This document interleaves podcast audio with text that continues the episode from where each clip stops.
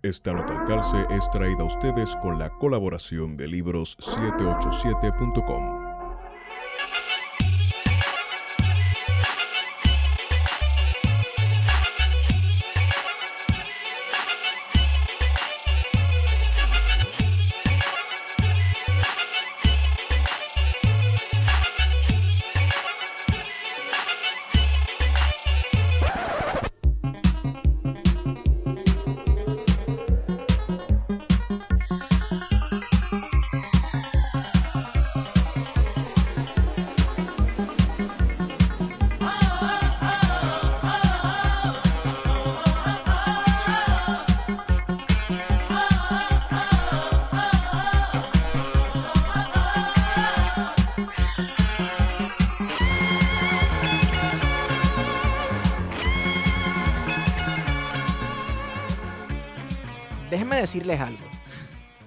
verdadera crisis. Yo no he comido arroz chino desde que empezó esta pendeja. Y yo he visto gente subiendo platos de arroz chino. Sí. Yo necesito que a mí me den una explicación de por qué algunos chinos abren y otros no. Porque, mira, entre Manatí y Vega Baja, pasé.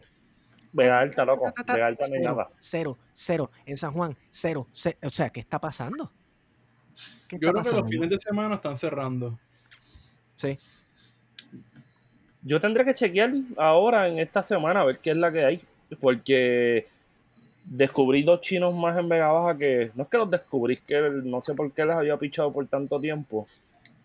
Y ayer, ayer di la vuelta por Vega Alta. Imagínate cuál es mi cuánta es mi desesperación, Esteban, que yo fui a Vega Alta a buscar comida china. Exacto. Que Vega Miren. Alta yo lo brinco. Yo les tengo una pregunta. ¿Reconocer la comida china como parte de los platos culinarios puertorriqueños es parte del giro de colonial? Sí, Sí, sí, definitivamente. sí. Y una, Eh. construir una identidad puertorriqueña es un proceso incompleto si no se incluye nuestra comida china y nuestros hermanos inmigrantes y descendientes de inmigrantes chinos. Exacto. Claro, coincido. No hay plato más antiimperialista que unas costillas chinas. Además, mira, eh, me, me viene a la mente el caso de Trinidad y Tobago. que tengo entendido que hay una comunidad de, de- de indios Sí. y de, o sea, indios de India. Exacto. Y esa gente pues vive allí, ya lleva generaciones allí. O sea, cómo tú construyes la historia de un país y, y cómo tú ves la sociedad de un país excluyendo a esas personas que se han mudado allí y han vivido allí y han producido allí, han hecho su vida por años y han hecho sus contribuciones a la cultura de diversas Claro. maneras. Mira, les tengo otro ejemplo. Mi Ajá. familia materna es de Sidra, eh, mi familia paterna de diferentes sitios y de Vieques, y ellos siempre, los más viejos, hablan de los árabes en sus respectivos municipios o de los palestinos en sus respectivos mu- municipios. Y eso también, ustedes que son historiadores, como que para la, citando la película, ¿no? La historia oficial, este Sí. grupo también ha sido invisibilizado o por lo menos construido como el otro, no como parte de la puertorriqueñidad. Sí. Yo me crié Sí, entre palestinos. Es- la venta de ropa, la venta de ropa de los árabes en los pueblos y los lugares estos de One to Seven o lugares así de todo a peso eh, siempre han estado vinculados a las comunidades árabes. Hasta las Sí. farmacias. Algunas farmacias. usa, también. ¿no? Es que Vega Baja no cuenta porque Vega Baja tiene una mezquita exquisita. Sí, la de, de primer nivel, o sea, Sí, están allí presentes. Pues mira, eh, mi mamá me cuenta que en donde ella se crió en La Vega, el, quien vendía las telas y hacía uniformes y ese tipo de cosas era una familia de palestinos también. Así que yo creo que parece que es un fenómeno este caribeño. Claro, claro. De hecho, es una buena ola migratoria para estudiar. y otro tema bien interesante es que hoy, eh, nada, puse un post en Facebook y Tito Auger, que es de Vega Alta o Vega Baja, me contestó y me dijo que Mohamed Ali era más que un boxeador. Tito Auger es el cantante fiel a La Vega, no sé si ustedes lo sabían, ¿no? Pero Mira, te, hicieron el concierto finalmente. No, mira, grabaron el, el jueves, grabaron, present- eh, hicieron un streaming de un concierto en el cual yo fui en el 2015, cuando mi nene, que hoy cumplió cinco años, estaba todavía en la barriga. Oh, felicidades, Heribertito. Claro, claro. Mano, Fiel a la Vega es una banda, Fiel a la Vega es una banda que, bueno, todo el que escucha este podcast sabe este, ¿verdad? Porque tuvimos a Tita Ojel, pero es, una banda que en vivo te para los pelos y no todo el mundo logra eso, porque las producciones discográficas tú tienes mucha oportunidad de manipular para que se escuche cool, para que se escuche chévere el tipo de sonido, pero esta gente te coge en vivo y te, y, chacho, te vuela los pelos de la cabeza, mi hermano. Fiera La Vega son una banda especial. Yo, yo voy a ver a Fiera La Vega en vivo desde que tengo 13 años. Ya cumplo pronto 37, eso hagan el cálculo. Y sí, coincido contigo, Esteban, Fiera La Vega es una banda de, de un nivel que para mí me parece extraordinario, pero les reconozco algo, y aquí tirando la, la bola a la cancha de feto, ellos siempre reconocen que son de Vega Alta y de Vega Baja. De hecho, por eso el nombre. Y en todos los conciertos van a tirar ya sea 86 o alguna canción que te van a decir, nosotros somos de La Vega. De La Vega. Ok. Muy bien. Yo, yo hubiese querido que nosotros convirtiéramos la Gran Vega, ¿verdad? Que es como un sueño bolivariano. Pero nunca, nunca va a ser, nunca va a ser algo posible. Nuestra, Yo- nuestra Vega. Sí, sí, la, la Gran Vega, la Gran Vega, una, una con, eh, moneda común, sin frontera, mismo ejército, pero no, no, no va a ser posible. Bueno, si se lo venden a fulano, a Brock Pierce, ¿es que se llama? Pues sí, les va a poner una moneda común, una criptomoneda, y la va a convertir en una comuna hippie apestosa. Y se, y Y se va a bueno, mudar el molde Vega Alta. Exacto. Ah, sí, sí, sí. Pero, pero, Feto, ¿cuáles son los elementos de la otredad de Vega Alta para los Vega Bajeños? ¿Por, por qué son distintos? ¿O es como Corea del Norte y Corea del Sur? Es más una cuestión de sistema, más que... Yo creo que es una cuestión de, de ¿Cuál es el paralelo, respeto? el, el paralelo. Diablo, eso está difícil, brother. Eso está difícil, porque en Vega Alta hay unos chinos que son buenos. Fina China, creo que es que se llama. Y está más o menos en el mismo medio de Vega Alta, y eso es lo triste, loco. Eh, pero yo creo que nosotros podemos prescindir de Vega Alta. Nosotros, creo que nosotros fuimos bastante certeros en la cuestión de definir esa frontera. el- y ese, ese paralelo se da en, en el balneario Cerro Gordo, allí en Vega Alta, donde los, vega, los vegabajeños le pusieron el vertedero. Eso que tú ves en el. eh, Eso que tú ves ahí, de- esa montaña inmensa que, está, que tapa el sol en la caída de tarde en el, en el, en el balneario en Vega Alta, pues eso es el vertedero de Vega Baja. No, no, yo creo que, yo creo que son riñas media históricas que se basan en cuestiones más como deportivas, cuando aquí el béisbol doble A era algo importante entre estos dos pueblos, entre otras cosas, ¿no? Que no sé No, si y- existe también en toda alta y toda baja, y ¿sabes? pueblos así, qué sé yo, Caguas y Gurabo tiene que tener su... su No, porque la diferencia, la diferencia, Feto, es que Cagua se convirtió en una ciudad hegemónica. Entonces, pues, no pasó lo mismo con los pueblos aledaños y pues Caguas logró un desarrollo cultural distinto, ¿no? Bajo el mandato de Willy Miranda Marín y ahora nosotros Superior, superior. somos un centro, pero reconocemos con igualdad a los pueblos periféricos que están a nuestro alrededor, que nos nutren con su fuerza de trabajo, con sus ideas, etcétera. Pero Caguas es un centro, eso es inequívoco. Mira, yo creo, yo creo que ya es suficiente estar hablando mierda, Esteban. Yo creo que tú puedes presentar esto hace rato.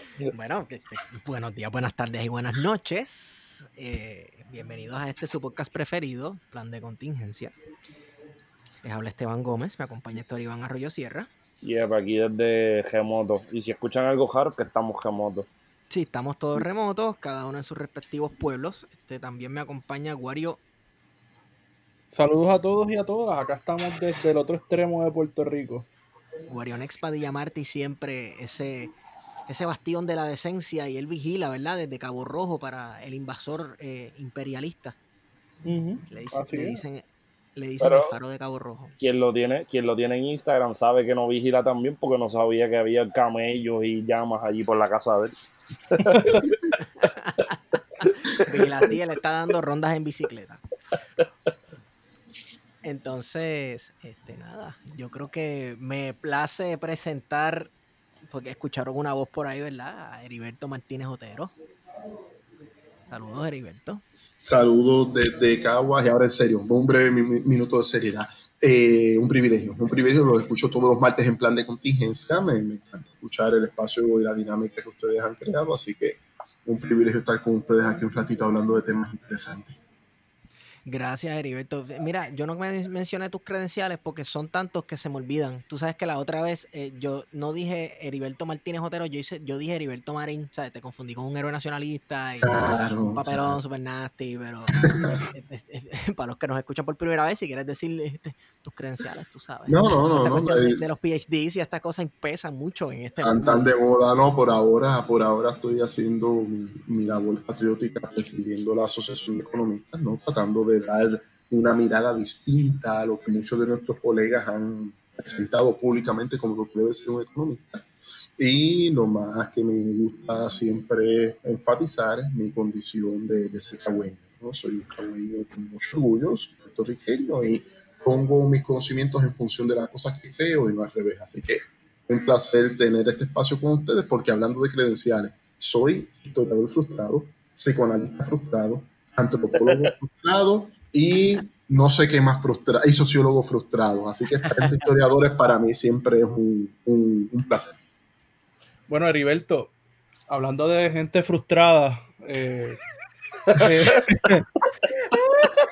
en día reciente, en día reciente, eh, ciertas personas vinculadas al gremio de los economistas han estado proponiendo la apertura de la economía de Puerto Rico. ¿Cuál es, cuál es tu posición sobre ello?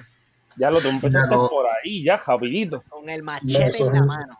Un recto, mira, esto, esto represento a muchos de los colegas que estamos al interior de la Asociación de Economistas, particularmente en, la Junta y personas con las que dialogamos con mucha frecuencia. Mi posición es que la economía es una ciencia social al servicio de la gente, al servicio de los ciudadanos y no puede ser al revés.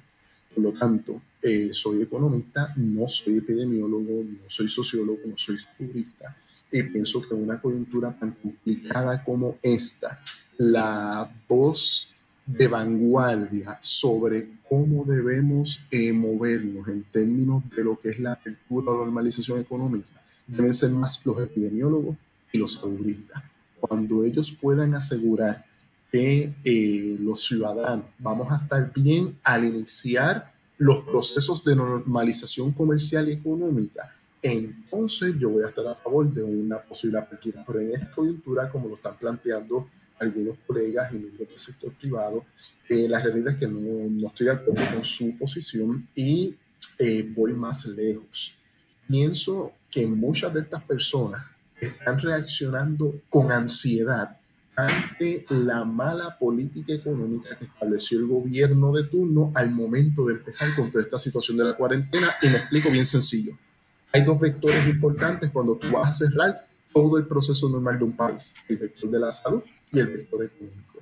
El vector de la salud está corriendo, pero en el vector económico a mí me parece que el gobierno de Puerto Rico desde el día 1 debió desembolsar mil millones de dólares para dar dinero directo a las familias en Puerto Rico para por lo menos dentro de lo que es este encierro tener una viabilidad económica de consumo para alimentos y medicamentos. Eso es como medida de choque de emergencia. Después vienen las demás, que si no te vamos a cortar el agua, moratorias en la luz, moratorias en la hipoteca, moratorias en... Eso, eso va después. Pero me parece que el gobierno está un mes y medio tarde en haber hecho desde un primer momento en conjunto con la Junta de Control Fiscal un plan de choque para rescatar económicamente a las familias. ¿Por qué? Pues porque se cargaron de que el gobierno federal en algún momento lo iba a hacer y lo que hicieron fue prácticamente estrangular todos los sectores productivos Me estás queriendo decir, Heriberto, la gobernadora en un momento quiso enorgullecerse y hacer eh, eh, bien claro que ella mandó a cerrar la isla y que la gente se quedara en sus casas mucho antes de, que se hiciera en Estados Unidos, en muchos estados de Estados Unidos, creo que la mayoría de, los Estados Unidos, entonces ya se estaba como alardeando un poco tal vez. O sea que ese tiempo que ella se ahorró, pues, pues económicamente no se utilizó para nada. Al igual que, tú sabes, faltan pruebas, las pruebas y los revoluces y todas las mierdas. Mira, en términos de, siendo bien metodológico, en términos de cuándo empezar el toque de queda, yo pienso que el gobierno de Puerto Rico fue de una manera inicial irresponsable. O sea, fueron los propios funcionarios públicos los que entraron al crucero, que tenía aparentemente gente ya con el coronavirus diagnosticado, un crucero en Jamaica les dijeron, ustedes no van a entrar aquí. Vinieron a Puerto Rico, se bajaron, caminaron por todo San Juan de la mano de la compañía de turismo y de funcionarios públicos del gobierno de Puerto Rico, y en función de eso quisieron hacer el overcompensating, ¿no? La sobrecompensar el error y cerrar en un fin de semana, o sea, esto fue de sábado para domingo, y lunes 9 de marzo perdón, lunes 16 eh, de marzo, de momento teníamos un toque de queda total en Puerto Rico. ¿Qué es lo que yo estoy diciendo? Oye, si tú tienes que hacer un toque de queda, no, no voy a meterme en la parte de salud porque quiero ser respetuoso con los sectores que trabajan en ese tema, pero si tú haces un toque de queda recomendado por diferentes personas del mundo de la salud, tú necesitas trabajar también la parte económica para la familia. En Puerto Rico la gran mayoría de las personas son asalariadas viven de cheque a cheque, no llegan a finales de mes, necesitan eh, hacer algún tipo de planificación económica. Toda esa gente tú los dejaste en el aire y en indigencia. Y lo único que se ha dado para esta gente son los 500 dólares para el sector de los cuentapropistas. Más nada, esperando que aparentemente la administración Trump le iba a mandar 1.200 dólares a cada ciudadano que podía acrecentar, que no ha llegado y que podía acrecentar si tenía dependiente. Pero eso no ha ocurrido. Se prometieron 50 millones de dólares para el DMO en turismo, se prometieron 240 millones para computadora y la grande era la comida y la salud en términos de medicamentos de las familias puertorriqueñas, ¿dónde quedó? Y nada, enfatizo para cerrar y abrir la discusión, desde el día uno he estado en todos los medios de comunicación posibles hablando de este tema en específico y diciendo aquí hay que rescatar a las familias puertorriqueñas si queremos prolongar o mantener un toque de queda que aparentemente es una medida eh, positiva para controlar el coronavirus. Entonces, estamos claros de que estas personas que están asesorando a nuestra gobernadora cuando piensan en la economía, lo que piensan es en las personas que son dueños de negocio, a los que tienen negocio. No piensan en economía como un proceso, no sé, este, en el que participa también los ciudadanos, no solamente en el consumo de cosas inútiles entrando a Plaza Las Américas. mira, vamos a ponerlo de manera más sencilla. El problema grande es que ahí, y esto tengo que decirlo con el mayor de los respetos por, por las circunstancias, ¿no? Y lo que yo represento el problema grande es que en Puerto Rico la administración pública confunde economía con administración de empresas. Economía es una ah. ciencia social para analizar los recursos escasos y cómo se distribuyen y tiene que estar en función del bienestar de los ciudadanos en el mismo horizonte común que los psicólogos, los trabajadores sociales y los sociólogos, los economistas no somos superiores a los demás científicos sociales y la economía no es una disciplina superior a las demás ciencias sociales. Estamos todos en un horizonte común y tenemos que complementarlo. El problema es que tenemos algunos fundamentalistas del mercado muy orientados a la administración de empresas que como dominan muchas veces el argot que se utiliza en la economía y de vez en cuando reclutan a par de colegas también para eso, entonces se confunde lo que es la administración de empresa y lo que es el business, el negocio, con lo que es la economía en general. Y ese es el gran fallo que hemos tenido en el gobierno de Puerto Rico. No todo, no todo ha sido responsabilidad de los gobernantes, yo como presidente de la Asociación de Economistas, estoy asumiendo también esa responsabilidad y me he encargado públicamente con muchos de los colegas de hacer pedagogía y explicarle a la gente, oye, economía es una cosa, los economistas vamos en esta dirección, los otros son administración de empresas. No somos lo mismo, perseguimos fines distintos y nosotros lo que estamos buscando es bienestar general. Ah, de que existen escuelas de pensamiento totalmente de acuerdo. Hay economistas conservadores, vemos economistas progresistas, hay economistas de diferentes tipos de escuelas. Pero lo que no puede pasar es lo que está ocurriendo en el gobierno de Puerto Rico.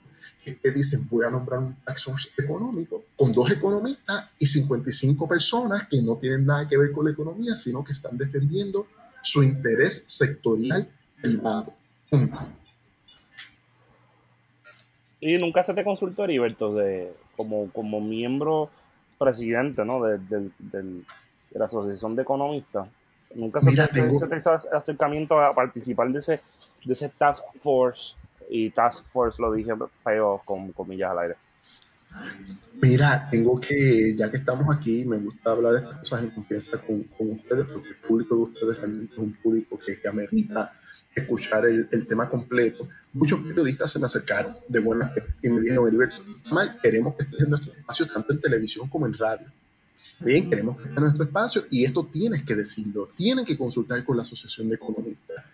Eh, el, el, día en que se iba a presentar el Tax Force, a mí me llamaron de un canal de televisión. De hecho, estuve en ese canal, pero inicialmente la idea era que yo estuviera con los miembros gubernamentales del Tax Force para compartir ideas, debatir, discutir. De momento me llaman y me dicen, no, no, Heriberto, un cambio, con mucho dolor en el alma, tú vas a estar solo en una llamada y cuando termines, entonces ellos van a hablar y van a tener su, su presentación, su show mediático, sin prensa, sin fiscalización y sin absolutamente nada. Entonces, ¿qué pasa? Eh, al interior del Tax Force hay dos economistas que fueron mis mentores. También los reconozco, son grandes economistas, son personas que yo sé que saben mucho de estos temas, pero cuando uno busca las apariciones públicas del Tax Force, ellos no han estado presentes. Entonces la crítica es, oye, no hay problema, quizás tú no quieres que el presidente de la Asociación de Economistas esté presente, ya sea por cuestiones ideológicas o porque estuvo en plan de contingencia varias veces y, y lo escuchamos y dijo cosas que no debió haber dicho. Pero entonces, al interior de la Asociación de Economistas, yo tengo economistas eh, ortodoxos que siguen a Milton Friedman, tengo marxistas, tengo neokeynesianos, tengo... Tú pides la escuela de pensamiento y yo te lo consigo. Lo, lo que nosotros estamos pidiendo es, oye, tengo un grupo de economistas que aunque yo no esté de acuerdo con ellos, hablemos un lenguaje común para ver si podemos alcanzar ideas o puntos o elementos comunes en los cuales podamos colaborar y decir, mira, por aquí van los tiros. Eso nunca pasó, para contestar la pregunta de manera categórica. No ha pasado.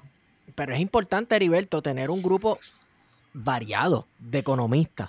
Porque vamos, porque si tú coges y, y, a quienes consultan son a tres que son fanáticos de Milton Friedman, tú sabes para dónde es que va esto. Claro, estoy de acuerdo. Tú sabes. De acuerdo. Pero aún así, si tú tienes tres fanáticos de Milton Friedman y yo voy y hablo con esos tres fanáticos de Milton Friedman, y perdón que personalice el tema, pero por lo menos hay unos elementos comunes, unos mitos comunes que nos entendemos. Y yo puedo decirle, oye, esto está al garete, pero, pero nos estamos entendiendo, aunque sea en el lenguaje común, aunque no estamos... Hablan, hablan el mismo idioma, exacto, hablan exacto, el mismo idioma. Que tú tienes ahora que cuando tú le dices a esta gente algo muy básico, no te entienden absolutamente nada.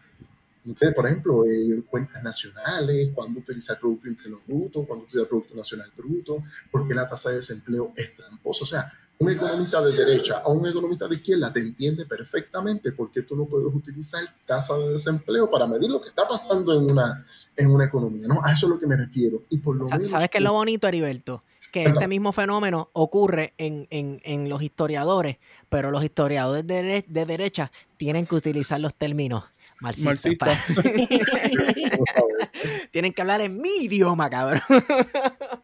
Mira, cada vez que yo le digo a la gente que mi libro de referencia en historia mundial es Historia del siglo XX de Eric Hobsbawm, me mira mal, me mira como raro, como que ese tipo es medio a la izquierda del centro, ¿no? Yo no, está bien, tranquilo. No voy a debatir con eso ahora, no soy economista. Digo, no soy historiador. Mira, Heriberto, Heriberto, te escuchas un poquitito entrecortado a veces. Mira a ver si, esto, si te puedes mover un sitio que tengas un poquito más de señal para ver si te escuchamos mejor.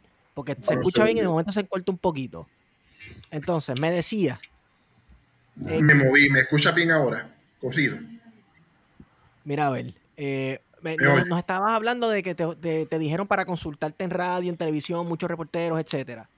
Sí, no, muchos periodistas fueron muy solidarios, de, tanto de radio como de televisión, y se dio, me, me, me, dieron un espacio para expresarme sobre este tema, y una vez concluimos todo este proceso de media tour, si podríamos decirlo, pues la realidad es que lo último que escuché del Task Force económico es que tenemos economistas en el Task Force y ya con eso cumplimos, como que, o sea, y lo hicieron abierto, o sea, lo dijeron de manera explícita, como que con eso cumplimos para decir que es un Task Force económico, pero realmente y todos los periodistas con los que pude hablar estuvieron de acuerdo. Esto es un tax force empresarial sectorial. Aquí hay unos sectores que están buscando ubicarse en la mesa de las decisiones de política pública de Wandaba, que es al momento que lleguen fondos federales o locales. No hay más nada ahí.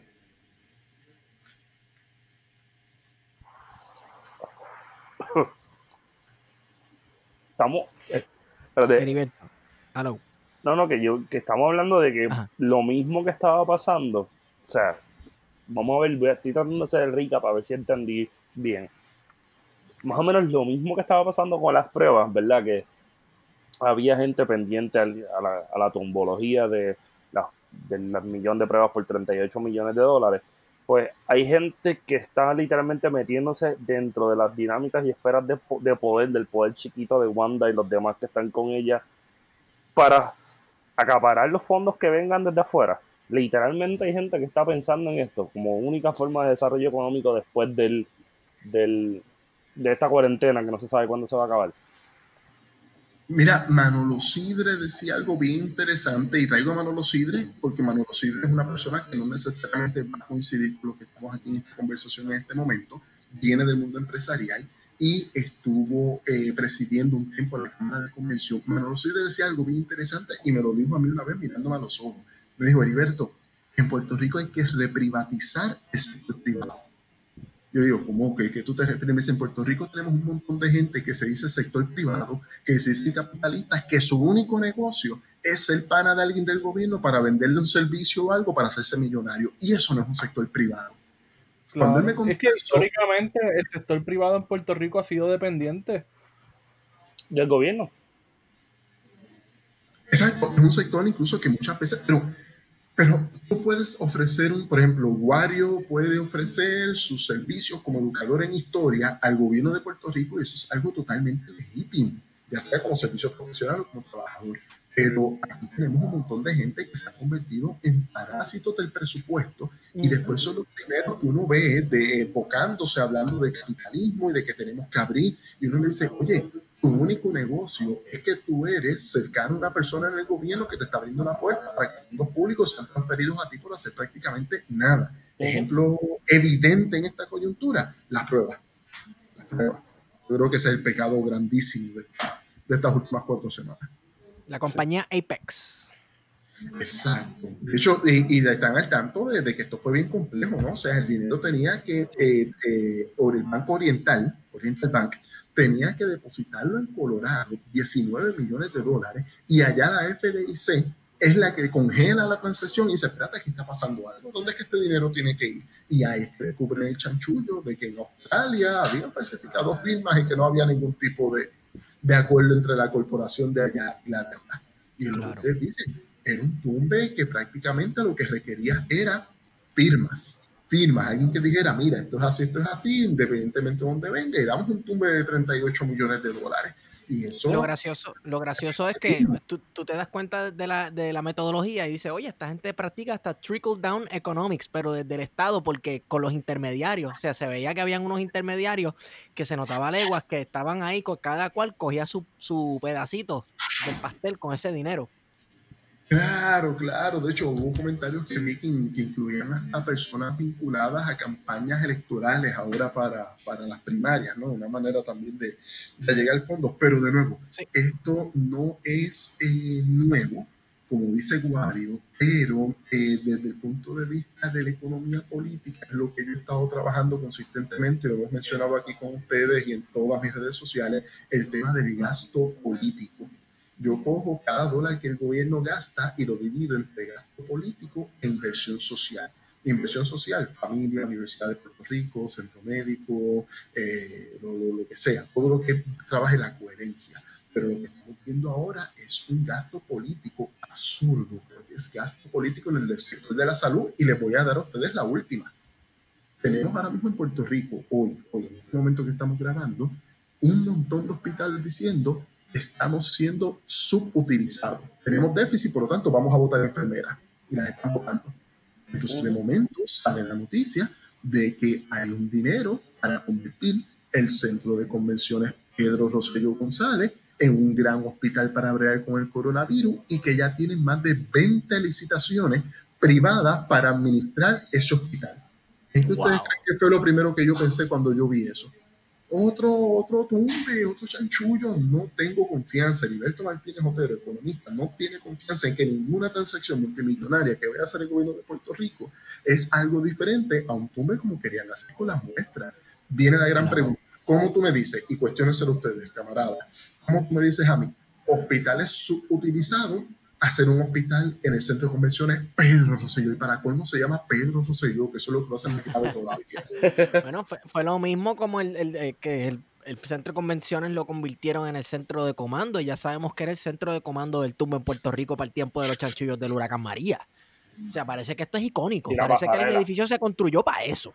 Exacto, exacto. Y mientras muchos sufrían, allí tenían chef, allá tenían uh, baristas de café y todo ese tipo de cosas. Entonces, nada, redondeando, aquí el asunto grande es que todavía, oye, o sea, como tú me dices a mí, que ya tú tienes más de 20 empresas privadas buscando administrar el hospital que van a salir del centro de convenciones con dinero público y que tú tienes en Puerto Rico los hospitales diciéndote que están subutilizados. O sea, algo ahí no me cuadra. Sí. Sí, sí, sí, sí. sí. Heriberto. Mira. Dígame, licenciado. Licenciado, muchacho. Uy. Licenciado, Más gracias. licenciado. Los otros, los otros días tiraste un tweet hablando sobre algo llamado la renta básica universal. Y eso es un tema que yo he querido hablarlo desde hace tiempo, me parece muy interesante y de las te voy a confesar que yo no había escuchado ese concepto como hasta el año pasado. No conozco mucho del tema. ¿Qué es la renta básica universal? ¿Y, y de qué forma podría funcionar en situaciones como esta de emergencia o incluso no de emergencia, sino para equiparar un poco la cuestión de desigualdad económica en Puerto Rico y alrededor del mundo? Pero mira, primero vamos a hablar un poquito de la, de la parte conceptual. Tenemos el término en inglés y el término en español. El término en español sería ingreso o renta, renta básica universal, eh, ingreso básico universal. En, inglés sería el UBI, el Universal Basic Income. Eh, dos libros para mí fundamentales para entender esto, siempre me gusta empezar por los libros. Uno es en español, hacia una renta básica universal del el economista catalán Daniel Raventós, repito, hacia una renta básica universal del economista catalán de Daniel Raventós y Postcapitalism o Capitalismo del periodista de estos temas también Paul Mason, ¿no? un libro donde te va poco a poco ilustrando cuál es el concepto de la renta básica universal. Entrando a temas eh, más eh, conceptuales, de, de, la idea de cómo debería funcionar, es que en algún momento dado en el mundo occidental se alcanzaron, se alcanzó cierto nivel de derechos e igualdad política, ¿no? Luego viene el tema del matrimonio de parejas del mismo sexo, los derechos de la mujer sobre su cuerpo y alcanzamos cierta igualdad a nivel social. ¿Dónde se mantiene la desigualdad? En el, en el tema económico entonces, ¿qué es lo que busca la renta básica universal? La renta básica universal lo que está buscando es crear un piso común de ingreso mínimo vital para todos los ciudadanos por ser ciudadanos. ¿Qué significa esto? No es un subsidio, no es una transferencia, no es dinero para enfrentar la pobreza, es que simplemente si tú eres ciudadano y parte constitutiva de este territorio con elementos políticos comunes bajo un mismo Estado, tú vas a recibir una renta básica universal. ¿Bien? Entonces, ¿cuál es el punto con esto? El punto con esto es que la idea fundamental proviene del mundo de la tecnología. Y es bien curioso y les explico por qué. Lo que está ocurriendo es que la, la idea, la premisa fundamental es que la tecnología va a crear mayor productividad, va a crear mayor riqueza, a crear mayor cantidad de bienes y servicios con la menor cantidad de trabajo posible. Entonces, ¿cuál es el gran problema con esto? Que en el sistema capitalista la, la, la distribución de la riqueza se da a través del trabajo. Hay unos dueños de capital, no, todo esto es ideológico, no estoy entrando ahora en juicio valorativo de si esto es cierto, no estoy diciendo simplemente como se lo contaría una persona vinculada al mainstream economics, ¿no? Eh, tenemos el capital, el capital pone riesgo y tiene que colaborar con el trabajo para poder crear riqueza. Y la riqueza se va a distribuir de acuerdo a la aportación marginal del trabajo y la aportación marginal del capital. ¿Bien? Por tanto, el trabajo cobra de acuerdo a lo que aporta la producción. ¿Qué ocurre? En la historia va a aparecer un individuo que se llama Carlos Marx y se va a estudiar el capitalismo y va a, y va a decir, cuidado, cuidado, Es cierto que el capital y el trabajo se combinan para producir el bizcocho, pero el bizcocho no se distribuye de manera equitativa entre capital y trabajo y el capital se está llevando la mayor parte porque se apropia de una cosa que se llama la plusvalía. Bien, vamos entonces a qué? A lo que decía Marx. Marx decía algo fundamental en el manifiesto del Partido Comunista. Marx decía, el capitalismo es el sistema económico que mayor innovación tecnológica y mayor creación de riqueza ha tenido en la historia de la humanidad. Pero tiene un problema fundamental, ¿no? Que genera su propia clase social antagónica. Y después él describe todo eso. Pero volviendo a la primera parte de la premisa, él dice algo muy cierto. El capital, para poder se continuar existiendo, tiene que continuar reproduciéndose y necesita de las innovaciones tecnológicas es lo que te están diciendo hoy economistas que no necesariamente están en el ámbito del pensamiento marxista? La cantidad de empleo de alto valor agregado se te está reduciendo drásticamente. Lo que estamos creando, que de hecho es lo que se ha destruido en las últimas cuatro semanas del coronavirus en los Estados Unidos, el empleo que se está creando es de bajo valor agregado en el sector servicios, empleo precario, a tiempo parcial y sin beneficios marginales. Por lo tanto, si ese es el empleo que se va a estar creando en el futuro, ese empleo no va a generar el ingreso suficiente para el trabajador para poder existir. Así que, y aquí es que viene el salto epistemológico.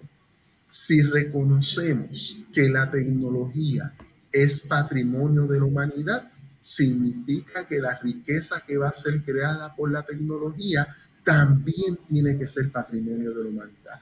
Por lo tanto, es justo que parte de esa riqueza que se está creando por la tecnología sea apropiada por el Estado y se distribuya, no como subsidio, no como subsidio, sino que se distribuya como derecho, un ingreso básico universal a todos los ciudadanos que estén representados al interior de esa comunidad política. ¿Bien? Por lo tanto, no es un subsidio, no es eh, una transferencia, es un derecho garantizado de manera constitucional a todos los ciudadanos que la riqueza que se genere por la tecnología al interior de un país se tiene que distribuir equitativamente para crear un piso común de apoyo para todos los ciudadanos. Esa es la parte conceptual. Hasta aquí estamos en lo bonito. ¿Dudas o preguntas hasta ahí, muchachos? Eh, no, hasta ahí estamos bien. Todo tranquilo. Yo tengo una pregunta que yo creo que para dónde tú vas, pues por eso no la voy a hacer. So, dale. Ahora vamos entonces a la parte práctica. Primera pregunta, ¿cómo se financia eso? ¿Cómo yo financio una, cómo yo financio una renta básica universal para todos los ciudadanos? Eso cuando, por ejemplo, quien hizo famoso este tema en el mundo hispanoparlante fue Podemos en el 2015, las elecciones europeas, ¿no? Y ellos lo decían muy claro, una renta básica universal es posible única y exclusivamente en el contexto europeo en el contexto nacional español tiene que ser otra cosa, no, no incluiría. Entonces ahí vienen las diferentes vertientes. Eh, está, por ejemplo, la renta complementaria, que, por ejemplo, digamos, en Puerto Rico, todo ciudadano, por el hecho de ser ciudadano, va a recibir 250 dólares al mes para complementar su ingreso, sea cual sea. Está la renta básica de inserción, o que toda persona que haya perdido su empleo o que no tenga empleo, sea desde el punto de vista formal, desde el punto de vista informal, ¿no? lo que lo diferenciaría con el derecho al, desempleo. Toda persona que no esté en el mercado laboral va a recibir este dinero para que se integre al mercado laboral. Y así sucesivamente vamos a ver diferentes divisiones de la renta, o diferentes subconjuntos, debería decir, de la renta básica universal para adaptarlo al nivel de actividad económica de cada país o territorio donde se implementa. ¿Está bien? Ahora, una vez pensamos en cómo se financia, vienen los problemas de eh, metodología económica. Por ejemplo, ¿qué ustedes prefieren? ¿Un ingreso básico universal de 2 mil dólares mensuales o que el Estado invierta en un estado de bienestar? Si hubiese que escoger entre lo uno o lo otro. Sí, es una pregunta complicada, es una pregunta difícil. Complicado.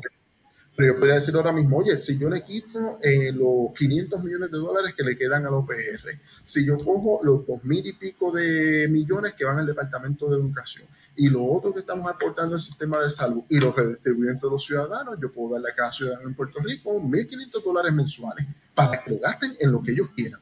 y lo puedo elevar a rango constitucional.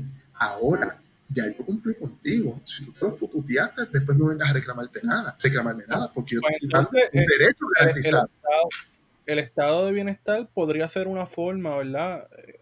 De, de renta básica. En términos, En especie, eh, En términos ¿no? de, sí, en términos de lo que es capital de la gente, sí. ¿Por qué? Porque si tú tienes un estado de bienestar que funcione eh, y una persona va a recibir algún servicio de salud, pues ese servicio de salud ya va a estar siendo financiado por una, unos impuestos progresivos o por un IVA, como ocurre en los países del norte europeo. A lo que voy, hay países que quizás ya tienen tanta riqueza acumulada, ya sea porque son, fueron imperios o porque son metrópolis o por el colonialismo, pero que la tienen, que no tuvieran que escoger en- entre una cosa o la otra pero no, no, no quiero meterme en ese kit pro quo de, de o estado de bienestar o renta básica, lo que estoy planteando simplemente son debates que existen hoy en día. Entonces vamos al que nos interesa. Si la renta básica pudiera financiarse, supongamos que tenemos el dinero para financiarla, supongamos que hay una aceptación general para elevarlo a rango constitucional y convertirlo en derecho. Cada ciudadano tiene derecho a la subsistencia. Según tenemos derecho al uso y disfrute de la propiedad privada que hemos conseguido, también vamos a tener un derecho eh, absoluto a esa renta básica de acuerdo los recursos disponibles. Supongamos que todo eso está. ¿Cuáles serían entonces los argumentos? Y aquí viene que presenté el Twitter, Esteban. Eh, por ejemplo, en España, cuando Podemos lo presenta, hubo un segmento de Izquierda Unida que dijo, nosotros no estamos de acuerdo con la renta básica. Y este era el debate. Podemos decía, vamos a dar una renta básica universal y si las personas tienen esa renta básica, la correlación de fuerza en la negociación patrono-trabajador cambia y le da más fuerza al empleado a decir, bueno, pues yo quiero trabajar bajo estas condiciones y si no me voy. ¿Bien? Hecho, Pablo Iglesias decía en las entrevistas que cuando hablaba con la patronal, la patronal decía, yo no tengo problema en darle chavo a la gente, el problema es que si le damos chavos a la gente me, me, me- me provoca este, este intercambio y la correlación de fuerza. Pero la gente de Izquierda Unida lo que les decía era, oye, cuidado, si tú le pones dinero en el bolsillo a la gente de esa manera, los estás convirtiendo en consumidores. Y el consumidor es el elemento fundamental para sostener el sistema de mercado. Por lo tanto, lo que estamos creando es un mecanismo de expandir el capitalismo y la economía de mercado en lugar de superarla. Bien, cuando nos vamos al otro lado del espectro ideológico, nos encontramos en el año 2018, 2019 con Andrew Yang. Andrew Yang es un venture Sí, sí, sí. capitalist que corrió, fue precandidato a la primaria del Partido Demócrata y él creía en la renta básica universal. Y él lo que decía era, oye, yo soy millonario, yo quiero pagar más impuestos. Yo no tengo problema en que le den plan médico, salud gratuita y que den la renta básica universal. Yo lo que estoy buscando es, no quiero sindicatos y, no, y quiero coherencia social. Yo lo que quiero es poder hacerme más rico todo lo que yo quiera y yo voy a dar, porque el Estado me lo va a imponer como ley y va a haber una cuestión constitucional de derecho, una parte de esa riqueza para que las personas que no tengan trabajo reciban una renta básica universal y que todos entonces estemos felices y contentos. Esto, esto viene de lo que decía el papá de los Kennedy. Si para, yo da- si para yo gozar la mitad de mi riqueza tengo que dar la otra mitad, la voy a hacer siempre y cuando eso me asegure que la otra mitad de la riqueza es propiedad privada y nadie puede tocarla. ¿no? Esa era más o menos la línea que llevaba Andrew Yang. Y mucha gente de la derecha estadounidense, incluso Milton Friedman lo consideraba también, decía, una renta básica universal es un mecanismo adecuado para mantener la coherencia social y para crear entonces, asegurar entonces la existencia de un montón de consumidores que van a sostener la dinámica del libre mercado y de lo que es el consumidor capitalista, ¿no? ¿Cuál es la oposición en la derecha? Que no saben. Exactamente la misma que en la izquierda, que te cambia la relación de fuerza al momento de renegociar el salario entre patrón y empleado. Vete para carajo. Esta es la parte que no es tan linda, ¿no? Esta es la parte que, que- Sí, que sí, te pone todo un poco más complejo. De hecho, les comento y lo he dicho en todos los medios, yo no tengo ahora mismo una posición definida en renta básica universal. Si ustedes me dicen, ¿tú estás a favor o en contra? Yo todavía estoy leyendo y evaluando, pero yo no tengo una Claro. posición definida con respecto a la- al, al Universal Basic Income. Entraste Hay a que leerlo porque está ahí. Se le va a Sí, sí, sí. Sí, e- entraste, mencionaste un comentario sobre cómo en España se discutía que este, en España como territorio nacional no se podía pensar en una renta básica universal by the book, sino más bien en el contexto europeo. Entonces, eso me, eso me acuerda a cierto otro debate que envuelve picas de hielo y todo ese tipo de cosas. Oh, cierto, cierto. Escalar, escalar y... Sí, sí, sí, sí. Nada, este, en, en el caso de Puerto Rico, porque estamos, ¿verdad? Eh, teniendo estos debates todos los días en televisión, en redes sociales, todo el mundo, eh, vemos gente haciendo eco unas filosofías y unos discursos que se están dando en Estados Unidos, este, de la gente salir a la calle al garete porque sí, para protestar, porque necesitan trabajar y oye, coño, se entiende. Pues muchos se ven en la necesidad de que de, de- de reanudar sus empleos y seguir haciendo chavos. Pero en el caso de Puerto Rico, ¿sería posible una renta? O sea, ¿bajo qué circunstancias tú ves, tú como economista, ves posible una renta básica universal? Un cambio de estatus, se puede dentro del inmovilismo que tenemos, ¿cómo es la cosa? Mira, en un cambio de estatus, eh, yo veo ahí una discontinuidad que sería difícil evaluar porque, por ejemplo, si fuera un cambio de estatus a favor de Puerto Rico, fuera el estado 52, 53, que le toque ya, esto, ya, no sé ni qué número va, eh, pues eh, habría, ¿cómo te digo? Ah, pagaríamos impuestos federales, ciertos segmentos de la población, o sea, habría que ver cómo se da esa dinámica de, de cambio. Si nos moviéramos hacia un modelo de, de soberanía, ya fuera una república, una libre asociación, etcétera, pues habría que entonces analizar, y esta es la parte más compleja, habría que analizar qué vamos a hacer con la política monetaria. ¿Está bien? La política monetaria tenemos que definir si vamos entonces a, a tener una máquina impresora con la cual nosotros podamos imprimir y financiar este tipo de programas y eso conlleva un nivel de inflación, etcétera, o si vamos a mantener la dolarización. Así que es complicado explicarlo en esas dos cosas por, lo- por lo que diría Hobsbawm, ¿no? El, el supuesto contrafáctico, ah, si Puerto Rico fuera independiente, ah, si Puerto Rico fuera Estado. Así que dentro de la circunstancia actual, dentro de la circunstancia actual, yo no veo una renta básica universal. La que sí yo he propuesto públicamente es la renta básica a personas mayores de 65 años. Toda, que, como, que sería complementario al sistema de retiro. Toda persona en Puerto Rico que sea ciudadano de Puerto Rico al momento de cumplir 65 años va a recibir un stipendio de entre 250 o 500 dólares y eso nos va a costar más o menos 600 millones de dólares. Eso ahora mismo es como un eh, 7% del presupuesto. Entonces, eh, ¿cuál es el punto? Si tú eres una persona que ganas mucho, tienes 65 años, generas mucha riqueza por dividendo, ganas mucha riqueza, entre otras cosas, pues entonces esa renta básica la tienes que devolver porque los dividendos, independientemente de tu edad, pagan contribuciones. Entonces, eso es una manera de liberación que a veces me preguntó alguien hace poco, ah, Richard, ¿la gente le vas a dar la renta básica universal? No, porque al momento de tú entregar la renta básica universal a todo el mundo, incluyendo a Richard Carrión, personas que ganen, por ejemplo, más de 75 mil al año, tendrían Claro. que devolver esa renta básica a través de contribuciones sobre ingresos. Por lo tanto, O sea, que en la planilla ellos se cede. ¿Ah? Como se cede, se paga en planilla. Exacto, exacto. Entonces es un mecanismo de equilibración para disminuir esa desigualdad y realmente ese dinero vaya directamente a clase trabajadora o a sectores periféricos que le permite entonces tener, porque aquí viene la parte de la productividad. ¿Cuál es el gran problema que tenemos los que trabajamos? Ustedes lo saben que muchas veces, como nosotros no tenemos capital propio, tenemos que aceptar el trabajo que hay al momento. Si nosotros tuviéramos un capital propio, un ingreso propio que nos permitiera la independencia del criterio, ¿dónde ustedes van a trabajar? Donde ustedes les Sí. guste, donde ustedes se sientan más productivos. Oye, sea economía formal o sea economía informal. Eso tenemos que tenerlo Sí. claro también. Eso también afectaría eventualmente las decisiones que uno toma para, para estudiar.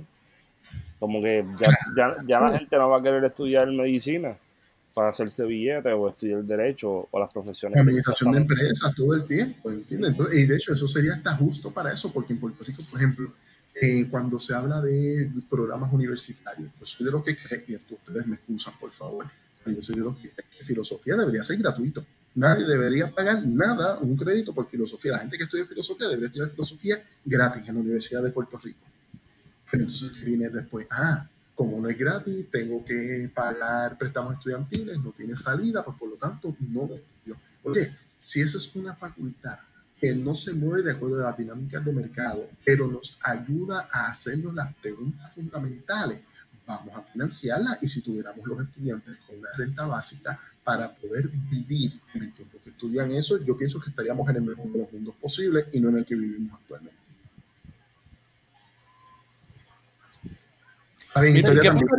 ¿Qué pasaría, con, la, con la inflación? Porque, por ejemplo, estamos hablando de una renta básica que de repente pondría mucho, mucho dinero a, circular y podría haber de repente, no sé, eh, pienso en la inflación, ¿verdad? Un aumento de los precios, ¿qué se podría hacer si algo de parte del Estado, ¿verdad? Para, para prevenir eso.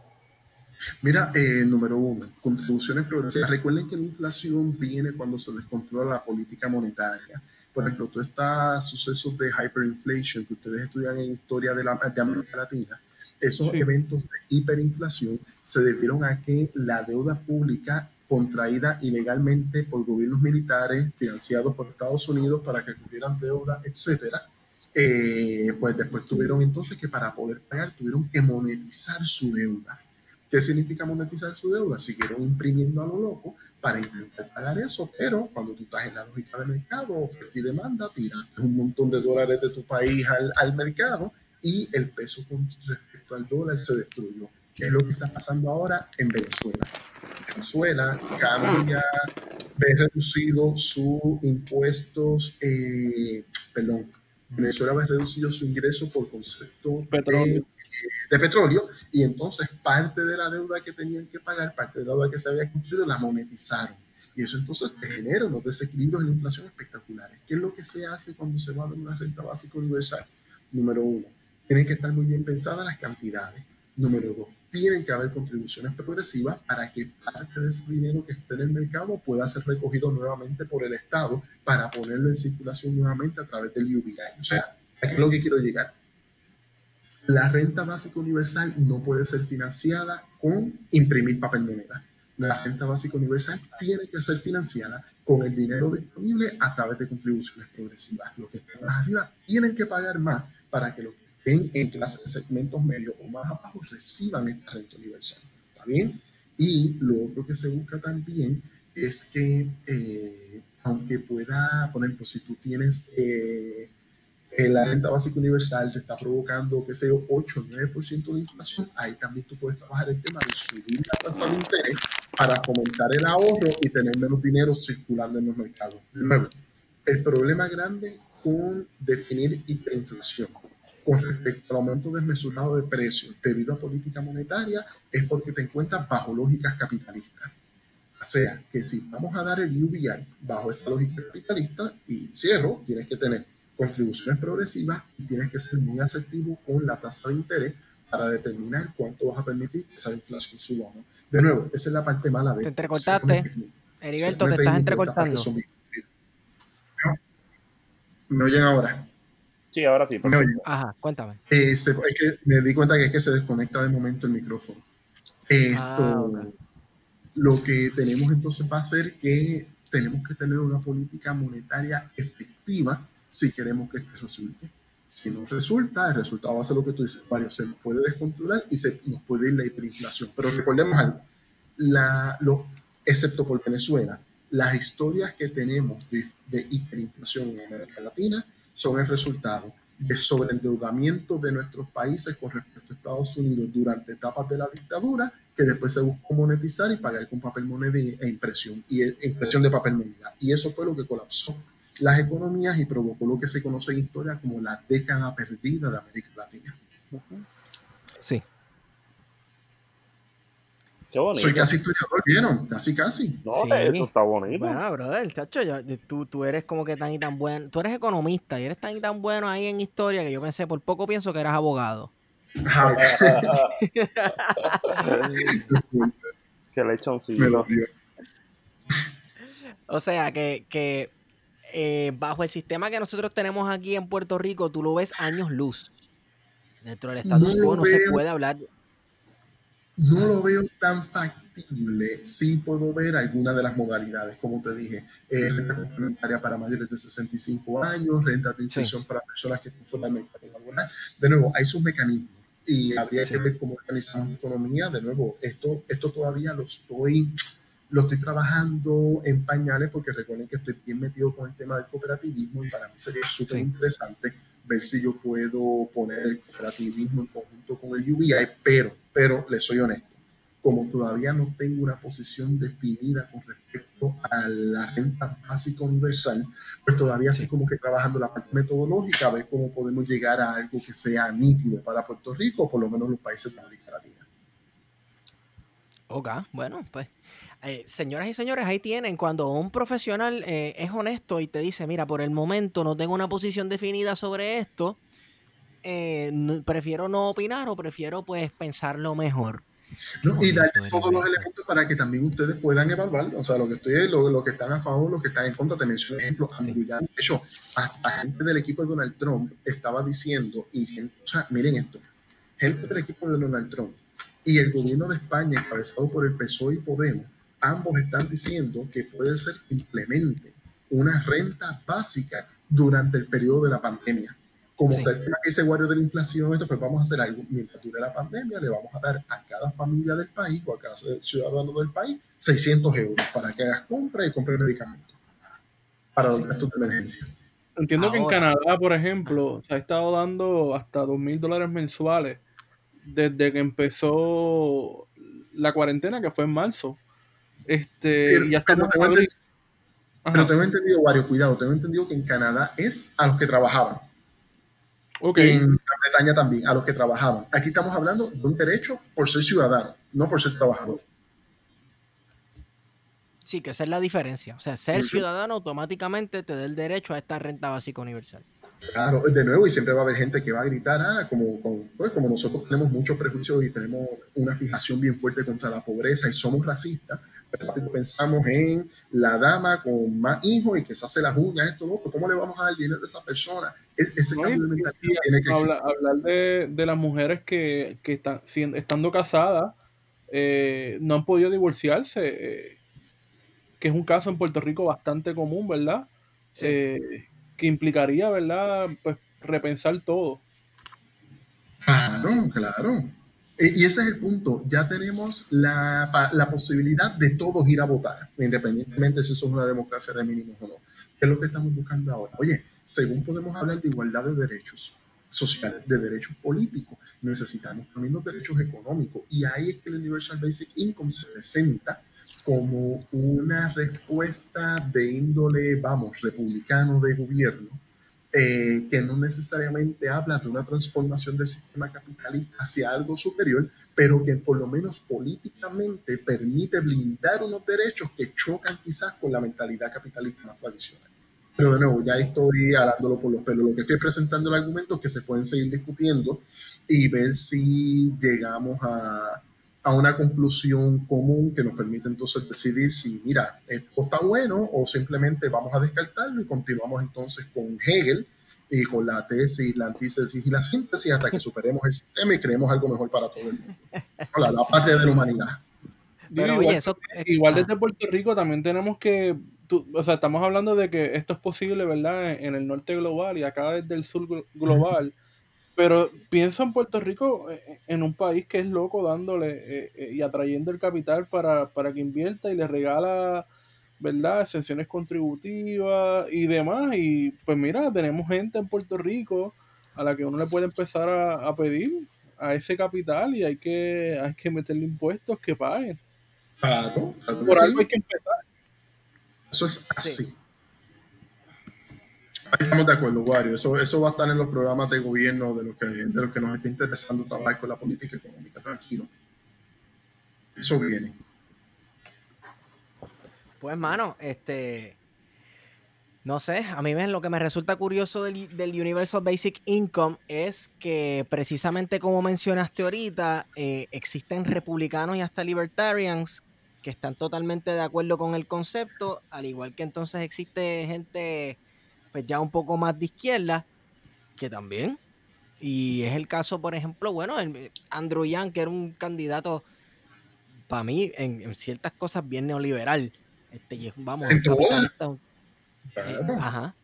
Exacto. Entonces, Milton Friedman, Milton Friedman hablaba a favor de algún tipo de renta básica universal por las mismas razones. Milton Friedman reconocía que en el sistema capitalista, si tú lo dejabas al análogo, podían darse situaciones de desigualdad.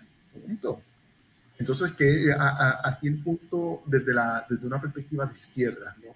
Es, Sí. caramba, esto podría en principio mejorar la vida de la gente, pero esto estará retrasando la condición de posibilidad objetiva para superar el sistema capitalista y crear algo distinto.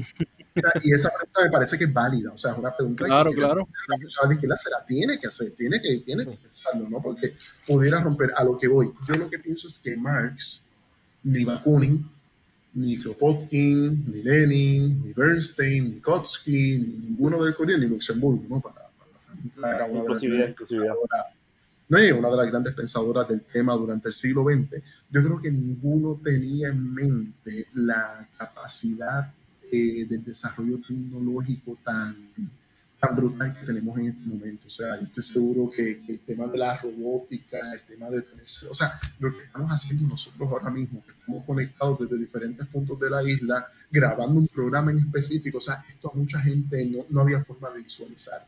Y que pudiéramos tener, recuerden que en el marxismo el trabajo es fundamental a la hora de crear eh, plusvalor Ujú. y tú poder pensar que la tecnología pueda generar riqueza en sí misma sin tener que contar con el trabajo, te rompe cualquier esquema.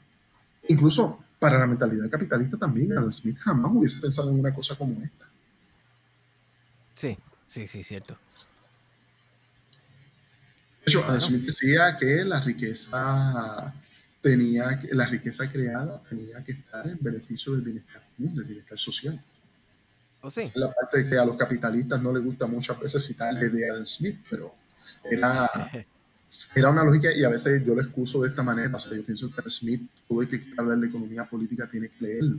Pero recordemos que cuando Adam Smith escribe y se publica en 1776 La riqueza de las naciones, recordemos que no existía estado de bienestar. Por lo tanto, Ajá. el dinero en contribuciones era dinero que iba para financiar la monarquía y la realeza y guerra a veces medio infantiles. ¿Y qué es lo que decía Adam Smith? Oye, si te voy a dar dinero a ti para que te lo gastes en todas las mojonerías, perdón, eh, puedo decir malas palabras, Obvio. Claro. todas las barbaridades que ustedes se están gastando el dinero, mejor dejárselos a las empresas y que sigan reinvirtiendo. Bien, o sea, que, que de nuevo en el contexto para Adam Smith, dinero que no tuviera el Estado era dinero que no iba a la monarquía y era dinero que de alguna manera se reinvertía en bienestar social. ¿no?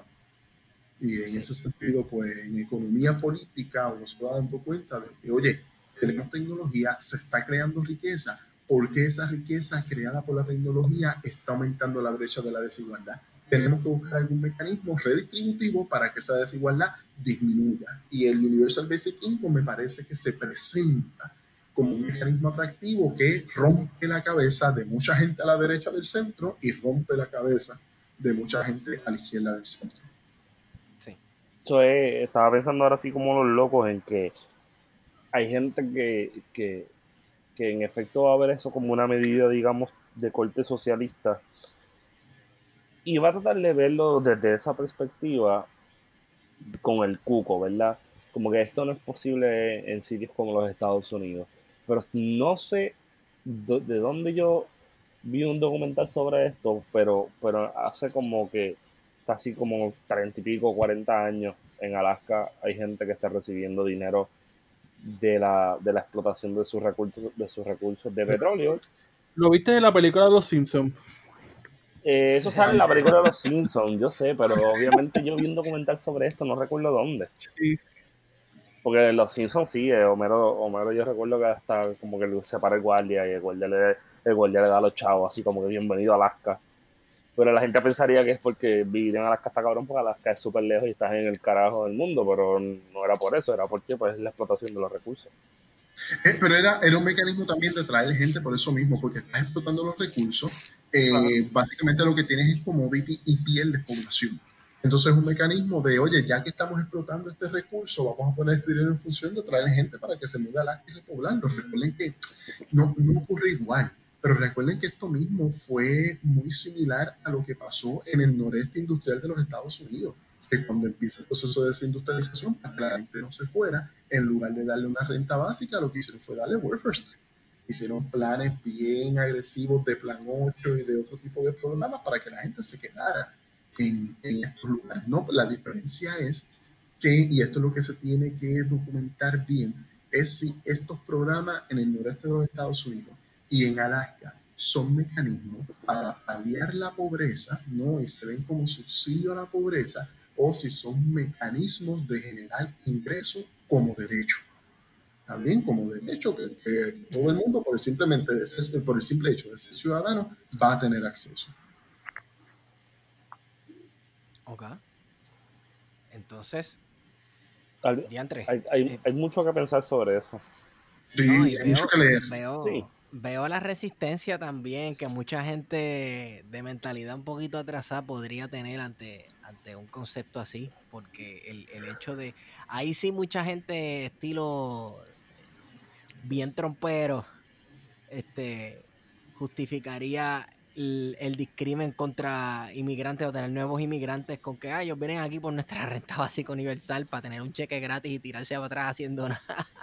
Mira, pero, pero por eso es que el argumento que se utiliza con respecto a esos políticos es el concepto de ciudadanía. Sí. Tiene, tiene, tiene que ser una persona que sea eh, ciudadana. De nuevo, yo no tendría problema, yo no creo ni en fronteras, ni ciudadanías, ni pasaportes, ni nada de eso, pero como se vende el argumento, ni el COVID este tampoco. la razón que en la derecha puede tener gente que está de acuerdo, o porque el concepto de ciudadanía y de derecho es fundamental a la hora de entregar el Universal Basic Income. Heriberto. Lo que significaría, oh, se me fue Heriberto. un inmigrante no tendría derecho a la renta básica universal. Sí. Sí, sí. Te, te, nos fuiste ahí de momento, te quedaste en la ciudadanía y se Ah, ok. Eh, ¿Me, ¿Me, oyen ahora? Completo. Sí, sí, perfecto. Ok, sí, es que estoy apretando el cable. El, el, asunto es que tiene que haber elementos de ciudadanía, por lo tanto, para ponerlo en una regia bichuela, no, un inmigrante no tendría acceso a la renta básica universal. Ok. Bueno, un inmigrante que, que ¿verdad? Este, entonces luego pasa todos los procesos de hacerse ciudadano, etcétera, si hace ciudadano del país donde está viviendo, pues entonces ya, tiene entonces el derecho a, la renta básica Exacto. Como lo tiene ahora otro tipo de, ayudas y subsidios, ¿no? Pero aquí sería una cuestión de derecho. En lugar de ser un subsidio que tú no sabes si el año que viene en el presupuesto les recortan o le ponen fondo, aquí estamos hablando de un derecho para todos los ciudadanos. Oye, Heriberto, te pregunto, este, ¿tú eres de los economistas que te estás uniendo a un movimiento para abrir los comercios de Puerto Rico? No, no, no. Nada que ver, nada que ver. Todo lo contrario, todo lo contrario, estoy llamando a la precaución y siempre poniendo por delante la salud de la gente y la opinión de los expertos en el tema de la salud. Yo sé, como tú mencionabas ahorita, hay ansiedad porque la parte de política económica del gobierno de Puerto Rico y del gobierno de Estados Unidos se ha trabajado fatal. Pero estoy convencido de que si tanto el gobierno de Estados Unidos como el de Puerto Rico hubiesen puesto dinero a la disposición de las familias, mucha de la ansiedad que existe en este momento por abrir no la tendríamos. Claro, claro, claro, claro, claro. Este, te pregunto, mira, estamos en abril, ya mismo se acaba abril, viene mayo, la cuarentena, la, ¿verdad? la segunda fase de cuarentena que habían puesto de, aislamiento social, etcétera, se acaba, ¿qué día de mayo era? Es. El, 8 o 9 de mayo, exacto. 8 o 9 de ah, mayo. eso aumentó, yo ni siquiera lo sabía. Es algo así, sí, bueno, a principios de mayo, vamos. Eh, ¿Crees que, cómo ves la situación de aquí a allá? ¿Crees que pongan, extiendan más el periodo? Cuéntame. Mira, el secretario de Salud ayer dijo que considera extenderlo hasta el primero de junio. Bien, esa consideración está sobre la mesa. Eh, que yo estoy viendo entre Caguas, mi papá vive en Gurabo, San Juan. Yo lo que estoy notando es mucha desesperación. Ya estamos viendo que hay mecanismos incluso informales hacia los que acceder a varios productos. Ya estoy viendo cada vez más gente en la carretera.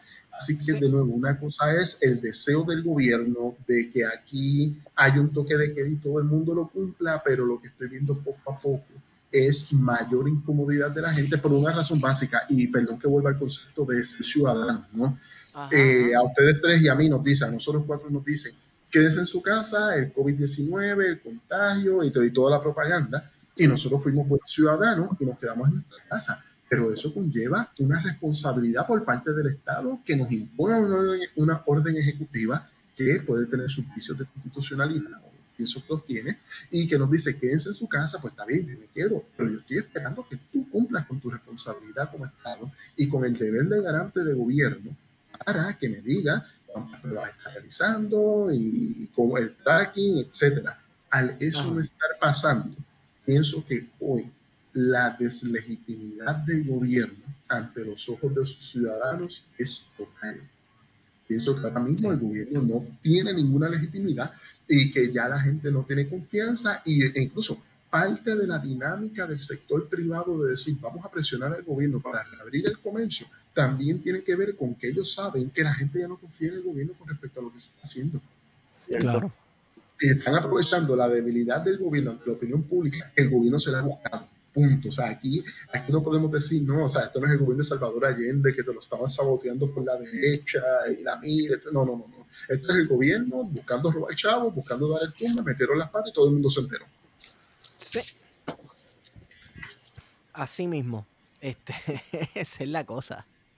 Que, no en estos momentos, a estas alturas, no hay excusa ya. No. Es súper obvio. Esta circunstancia ha permitido que se haya visto tan claro el tumbe este, tanto así que ya el, gobierno está reacio y está consciente y ha visto el, el, trato a los periodistas y a los periodistas investigativos y a los periodistas que pertenecen principalmente a medios que todo el mundo sabe que estos no se, no se le van a vender a nadie o que no le van a cargar los paquetes a nadie y, ¿sabes? Están totalmente conscientes. Creo que han quedado al desnudo la gente de nuestro gobierno, en realidad y el aprovecho de esta situación, de esta circunstancia para enriquecerse, que pienso que debe ser algo que nos deben llevar a todos para el paredón, pero bueno, qué bueno que yo, qué bueno que yo no soy este presidente de la República o, presidente de los Estados Unidos o, gobernador de Puerto Rico. O presidente. Mire, algo, algo que me gustaría puntualizar para problematizarlo con ustedes y después buscarle líos entre, los, entre las personas que van a estar escuchando el,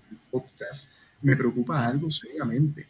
Mucho de lo que sabemos de toda la cuestión de corrupción en el gobierno es porque al interior del PNP hay una primaria y tengo que reconocer y hacer mención honorífica de eh, personas como Manuel Natal, eh, personas como Denis Márquez, personas como Jesús Santos, o sea, personas muy puntuales que han hecho investigaciones en este tema, pero el movimiento social en Puerto Rico o el movimiento por el cambio social, salvo las protestas que hicieron la semana pasada, los noto muy, muy lentos al momento de reaccionar a toda la temática que está pasando en este momento.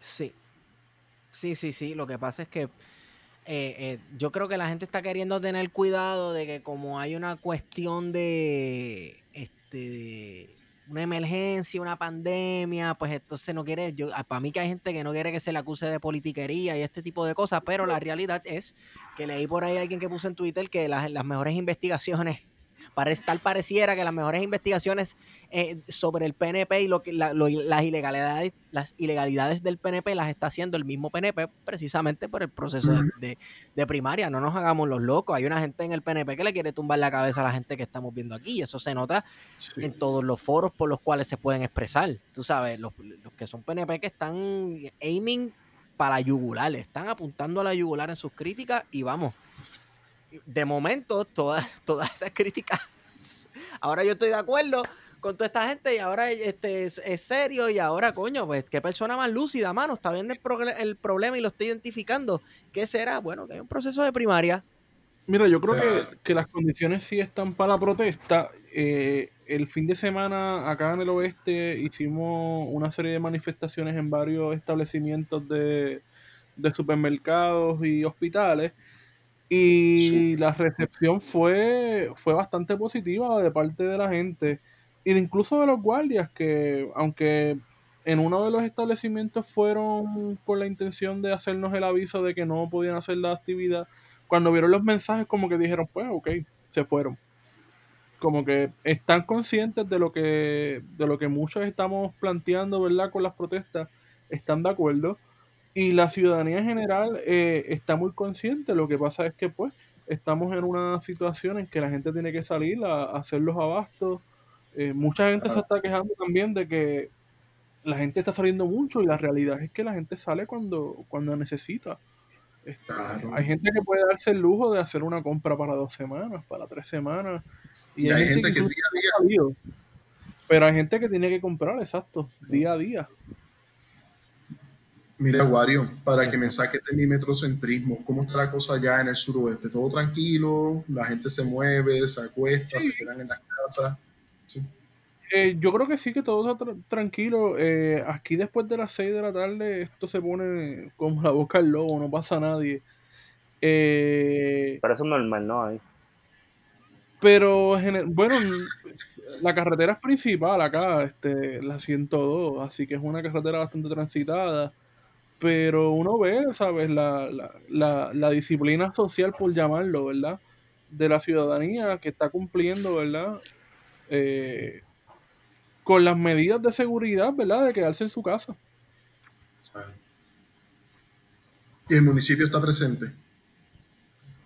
Yo creo que los municipios están más presentes que, que el mismo gobierno estatal, porque como pasó con María, como pasó con los terremotos, han sido los municipios la respuesta y ahora que vimos la determinación de la jueza Taylor respecto a los municipios, vemos que dentro de posiblemente un mes los municipios van a estar en una situación económica mucho peor y que ya lo están, ¿verdad? Porque me imagino que muchos municipios tendrán que hacer prórroga en las patentes, que son sus ingresos eh, y que han venido sufriendo, ¿verdad? Desde los terremotos también, toda esta área del suroeste, eh, va, va a acentuar más la situación económica y fiscal de, de los municipios. Entonces, con esta determinación de la Junta de Control Fiscal, estamos hablando del fin de muchos municipios en Puerto Rico, que precisamente son de los municipios más pobres y que incluyen esta área, ¿verdad? Como Maricao, Guánica, entre otros. Yo, yo pienso que deben apelar esa decisión para, para, la- para las personas que vayan a escuchar esto. Es la ley 29. La ley 29 fue para que los municipios no tuvieran que pagar el pay as you go de retiro y el sistema de salud. Y la Junta dijo, eh, oye, eso es en contra del plan fiscal que tú y yo aprobamos, así que pudiéramos entender que Ricky Rosselló no fue honesto intelectualmente al momento de aprobar esa ley y lo que hizo fue como que te la apruebo y peleate tú con la Junta. Entonces la Junta Ok. fue al tribunal de la jueza Taylor Swain y dijo, no, esto no cumple con el plan fiscal, por lo tanto los municipios tienen que pagar el go de retiro y tienen que pagar eh, el plan de salud. El problema y con es- eso queda más de la mitad de los municipios. que a diferencia de la- de- de lo- del gobierno de Puerto Rico que puso su dinero en una reserva, los municipios no tienen esa capacidad de guardar todo ese dinero que desde hace un año Eh. Bueno, Wario, te voy a decir algo, esto es un secreto que lo pueden confirmar con cualquier alcalde de Puerto Rico. La reserva del gobierno central se hizo por el stay de promesa que no hemos tenido que pagar deuda pública del gobierno central. Pero los municipios en ningún momento han dejado de pagar su deuda con el extinto Banco Gubernamental de Fomento, que ahora es un fideicomiso para la renegociación de la deuda del BGF, y lo pagan un año por adelantado porque el CRIM, el Centro de Recaudaciones de Impuestos Municipales, coge el dinero, paga la deuda y le da entonces el sobrante a los municipios. O sea que si los municipios pudieran decir, no vamos a pagar la deuda y vamos a coger ese dinero y lo vamos a meter en un fondo, tendrían capacidad para enfrentar este tipo de gastos. Pero los municipios son la Sí. única entidad de gobierno en Puerto Rico que están pagando la deuda pública un año por adelantado. Ah, los historiadores no sabían eso, eso lo sabemos los economistas. No. Yo sabía de- del conflicto que tenía Carmen Yulín con el banco gubernamental y me parece que había otro municipio grande que tenía, que tenía un, un- un problema allí, aparte de la universidad, ¿verdad? Cuando el banco... Pero no sabía que, que el municipio, los municipios seguían pagando.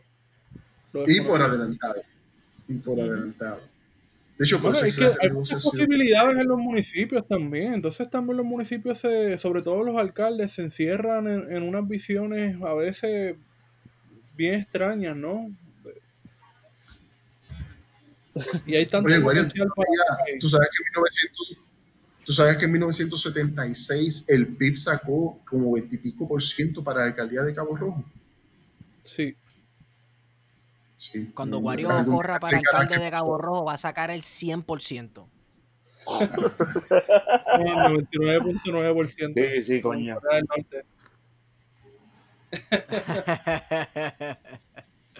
Le va a cambiar el nombre de Cabo Rojo a Ciudad Betances o algo así, no sé. Exacto. Es que ustedes son de pueblos bien raros, Vega Baja, Manatí, Cabo Rojo, como que eso es de, de la isla, de los que cuando yo era chamaquito, eso era la distancia. Ya, Sí, Wow. Sí, sí. En verdad que sí. Pero pff, no importa, yo en verdad no.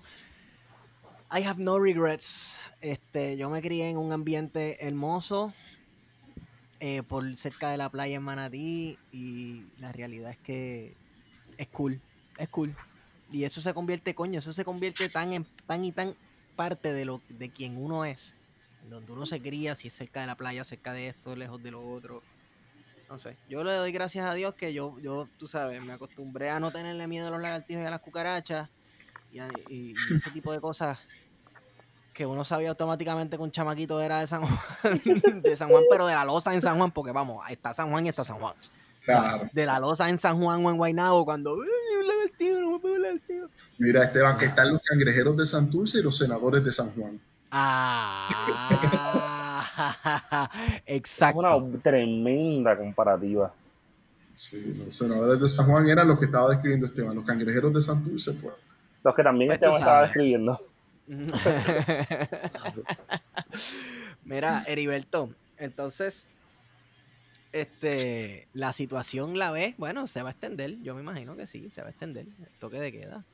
Y Wario había mencionado, sí, la posibilidad de que, diablo, esto le tiene que estar dando bien duro a los municipios.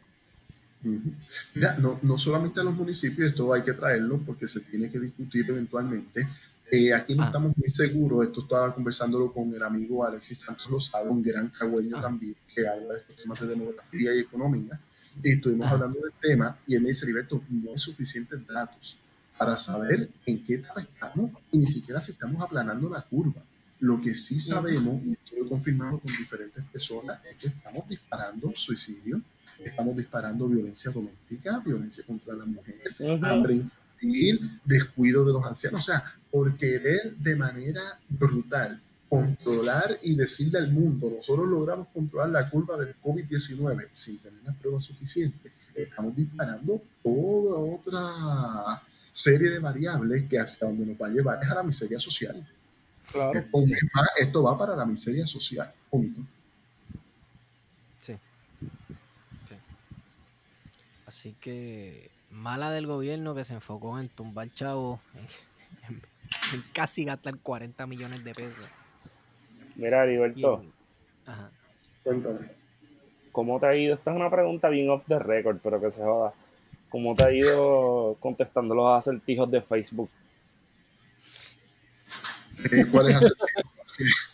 Los matemáticos que me gusta poner para... No, no, no, no, los que ahora todo el mundo pone, que, que siempre tiene algo como en un glitch y te cogen de pendejo. Ah, no, yo, yo no les hago mucho caso. Yo pienso que eso es parte de, como dijo José Julián Ramírez, ¿no? de la Asociación de Ejecutivos de Cooperativas. Eso es parte del panóptico psicológico de Facebook. Eso es quién, quién tiene salud mental y no. y ya, yo, yo los leo y les paso por encima. Yo pongo los matemáticos, los que si tú piensas y calculas, salen. Pero esto de cogerte de tonto con que si María tiene tres hermanos, ¿y cuál soy yo? Hombre, no, no pierdo el tiempo Sí. en eso. Sí, sí, sí, eso es para perder el tiempo. Exacto. Es cierto. Bueno, muchachos, yo creo que ya podemos ir cerrando, ¿verdad? Yo creo que sí, yo creo que sí. Heriberto, menciona para los que nos están escuchando los dos libros que recomendaste sobre la renta básica universal, por favor. Porque me- en realidad me interesan también. hacia una renta básica universal de Daniel Raventós, eh, economista catalán.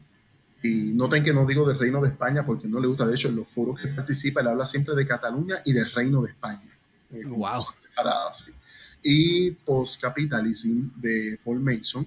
Ese libro es bien interesante porque el tema es que él te incluye varias instituciones en el concepto de postcapitalismo y una de esas instituciones que él considera parte del postcapitalismo, ¿no? del más allá del capitalismo, es la renta básica universal. También habla de cooperativismo, también habla de otras formas de organización económica, pero me parece un libro que por lo menos a nivel conceptual está bueno, está bien interesante y trabaja el tema. Ok, ok. ¿Qué, qué has estado leyendo en estos tiempos de distanciamiento social y cuarentena y qué series has estado viendo? Mira, eh, vi, me gustó, esto no mucha gente lo sabe, una persona muy importante en mi formación intelectual cuando yo era joven fue Malcolm X. Estuve viendo en Netflix la serie ¿Quién mató a Malcolm X? Uf, hermosa, loco, qué brutal. Traje, todo brutal. Eh, voy a decir algo bien fuerte, pero es cierto. Estoy leyendo Tiempos Recios de Mario Vargas Llosa.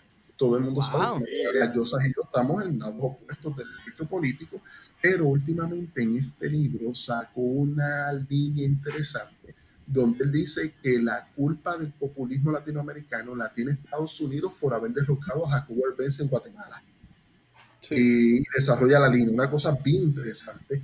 Y la otra serie que estoy viendo, Esteban, esto solamente es para ti, le voy a, voy a ignorar a, a Feto y Aguario. Estoy viendo sí, o no, un anime que se llama algo de ah, Akema Go Kill en Netflix. Es un anime. Entonces, mira qué interesante. Es este imperio con un centro fortificado. Existen villas que son la periferia. El chamaquito viene de la periferia hacia el centro para hacerse rico, para ayudar a la periferia. Y se encuentra con que el imperio está bien carcomido por la corrupción y que al sur del imperio se está articulando un ejército revolucionario.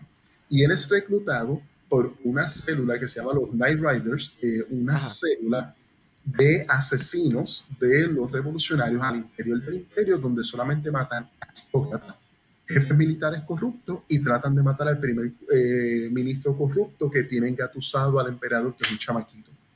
Es una Ok, serie, espérate. Ake- Akema Gakil. ah, esa misma. Ak- Akame, perdóname. Akame Akame, Gakil. Akame Ga-Kill, esa misma. Pues sí, mira, sí, está genial. pues mira, te voy a recomendar porque según la trama que me contaste. Cuidado. ¿Ah? Es un poco sangrienta, cuidado para el público. Ah, no, a mí, a me gusta el anime este, así sangriento, tú sabes. Este tipo Sí. es ira, o sea, le cortan un brazo y sale chorro de sangre. Sí, sí, todo sí, bien. Mira, te voy a recomendar cuando termines ese, uno que se llama Code Geass. Y es un anime sobre este, el imperio, un imperio que se llama Britannia, que tiene características medio de Gran Bretaña y como medio de Estados Unidos. Es un imperio británico reimaginado, como si, yo creo que casi como si no se hubiese separado de, los, de sus colonias de Estados Unidos y pues se va quedando con el mundo. Y uno de los hijos de una consorte del emperador eh, quiere rebelarse. Quiere rebelarse.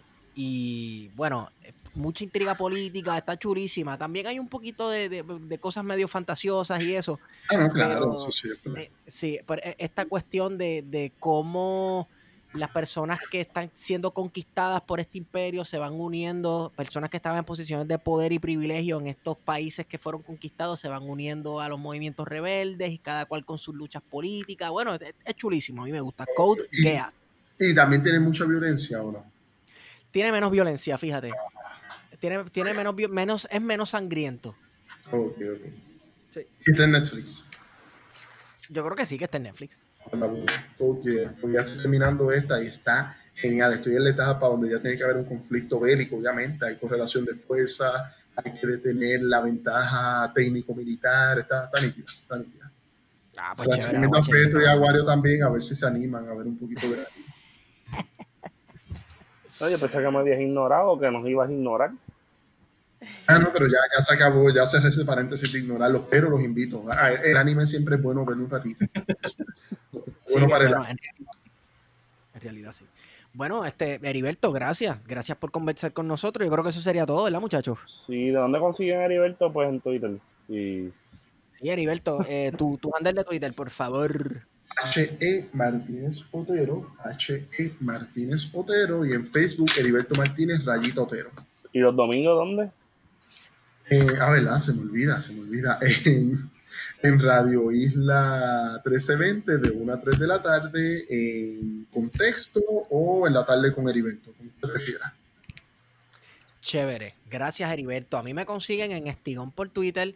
Nuestro podcast lo pueden conseguir por PET de Contingencia en Twitter y Plan de Contingencia Podcast en Instagram. También tenemos un- una página de Facebook, así que vayan y denle like, que también tiramos los episodios y fotos por allá. Muchachos, ¿dónde los consigo, Feto? A mí, arroba PHETO y en mi casa. En mi casa me consiguen encerrado.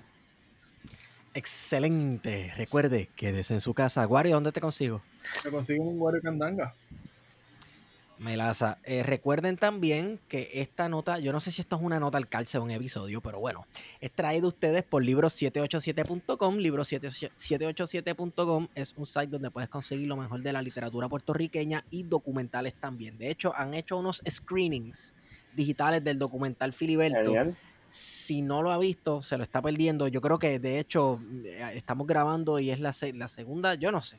Eh, Sé que han tirado, yo creo que lo han tirado dos Es veces. la segunda tanda, es la segunda tanda de, de- La segunda de- tanda. Si vayan al libro787.com o síganlos en Instagram, el libro787, y estén pendientes eh, para ver si hay otro screening del documental Filiberto, que eso vale la pena. Recuerde, si compra libros en libro787.com, utilice el código plan de contingencia cuando vaya a hacer checkout para que el shipping le salga gratis. Está eso. Sale de gratis. De Mira, algo que, les quería, algo que les quería decir, es la primera vez que hablo en un espacio público de UBI con, tanta, con tanto detalle, así que gracias. Oh, Gracias a ti. Bueno, a la orden, el, el- el placer es nuestro, mano. Gracias a ti por el tiempo. Eso es como para darnos una cerveza en el body cuando podamos Sí, darnos una cerveza. Sí, de aquí a 38 años si no se acaba el mundo. No sea el mejor lugar, porque después Sí. de la cuarentena, eso va a ser un foco de infección. Sí, Oh, sí, oh, sí, es Me acabo de acordar del, del meme este de- del meme que se que fue súper cruel de la, de la señora de Titanic. Que decía, no, y la cuarentena es hasta tal, hasta tal día. Y de momento allá abajo, han pasado 84 años. Miren, pero acuérdense de algo, yo soy ya de la generación de Marcos Pérez que vamos a la taberna boricua. Ya nos hablamos del bori tanto, so, como Ay, que la madre. Sí, sí. Bueno, eh, Yo, voy a donde estén ustedes y me dé una cervecita y me puede rápido porque me da sueño. Ah. Tú sabes. Bueno, este, muchachos, yo creo que ya eh, con esa hemos ido con ustedes. Plan de contingencia. Voz de alerta para todas las naciones y el mundo. El eterno Padre nos da un ultimátum. Las señales de su venida se están manifestando, ya que Mateo 24:6 nos dice, es necesario que todas estas cosas acontezcan y luego vendrá el fin, pero solo es principio de dolores. Apocalipsis 15:4 nos dice, Rey de los santos, ¿quién no te temerá? Todas las naciones vendrán y te adorarán, porque tus juicios se han manifestado.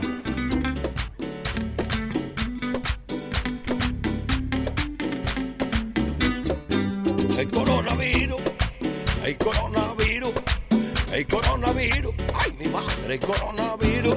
Mateo 24, 7, mi Cristo fue que lo dijo. Mateo 24, 7, mi Cristo fue que lo dijo.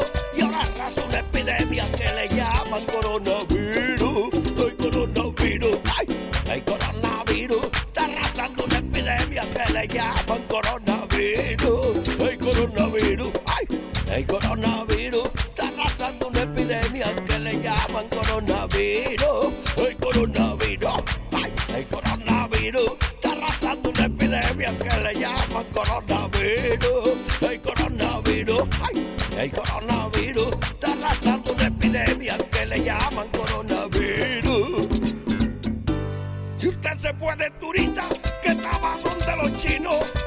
Si